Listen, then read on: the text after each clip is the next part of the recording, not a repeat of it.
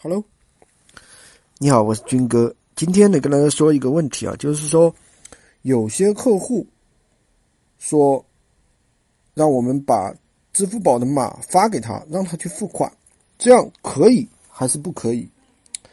其实这样的行为，偶尔你在闲鱼上做一两次呢，其实是无所谓的。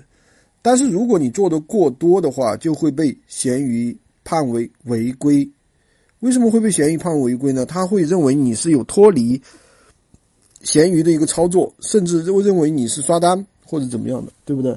那么我们有很多人喜欢搞这样一些的动作啊，比如说有的客户会说：“哎，我闲鱼是刚注册的，我没有钱，这闲鱼上没有钱，那你加我的微信，回那个我微信给你钱，可不可以？”其实偶尔一两次啊，其实也是可以的。但是这里面有一些坑，比如说客户说微信，你去回复他，呃，我不能加微信，完了，闲鱼这里呢会提醒你，嗯，不要脱离闲鱼，怎么怎么样，对不对？甚至呢会有一个扣分的一个行为。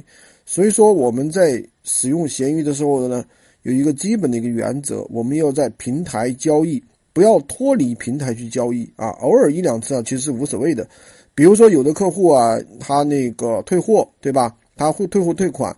那有的人呢就会怎么样呢？就要求客户把这个订单你帮我确认掉，确认掉之后呢，然后呢我帮你怎么样？帮你把这个款子直接通过这个闲鱼转给你。你说这样一种行为可以还是不可以？呃，原则上是不可以的。你偶尔干一两次呢，其实也无所谓。你干的多了，肯定闲鱼会提醒你，是吧？会认为你在刷单。嗯，所以说。